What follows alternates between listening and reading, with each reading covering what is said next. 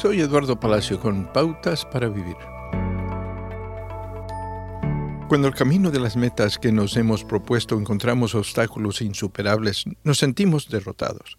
¿Por qué permitiría Dios que se bloquee nuestro camino si estamos trabajando para algo bueno y las cosas buenas son de Dios? Hay tres maneras de responder a los contratiempos. La primera es contraatacar. Sabemos que a veces nos enfrentamos a la resistencia de los poderes de las tinieblas cuando llevamos la luz de Dios. A veces debemos orar y seguir luchando. Sin embargo, siempre debemos verificar nuestros motivos. ¿El objetivo por el que lucho es realmente egoísta? Una segunda opción es retroceder.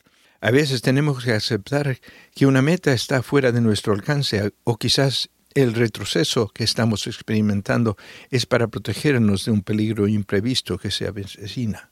Sí, es decepcionante y agotador tener que renunciar a un objetivo. Pídale a Dios sabiduría y una nueva meta. Él promete dar sabiduría generosamente y sin reproche, en Santiago 1.5. La tercera opción es la más difícil de todas, descansar en Dios. Cuando seguimos a Dios, Él dirige nuestros pasos y nuestras paradas. Dar gracias en todo, porque esta es la voluntad de Dios para con vosotros en Cristo Jesús, dice Tesalonicenses 5:18. Alabe a Dios cuando Él pone sus planes en pausa. Úsese ese tiempo para descansar en lugar de agitarse. Acaba de escuchar a Eduardo Palacio con Pautas para Vivir, un ministerio de Guidelines International. Permita que esta estación de radio sepa cómo el programa le ha ayudado. Acompáñenos en la próxima emisión de Pautas para Vivir.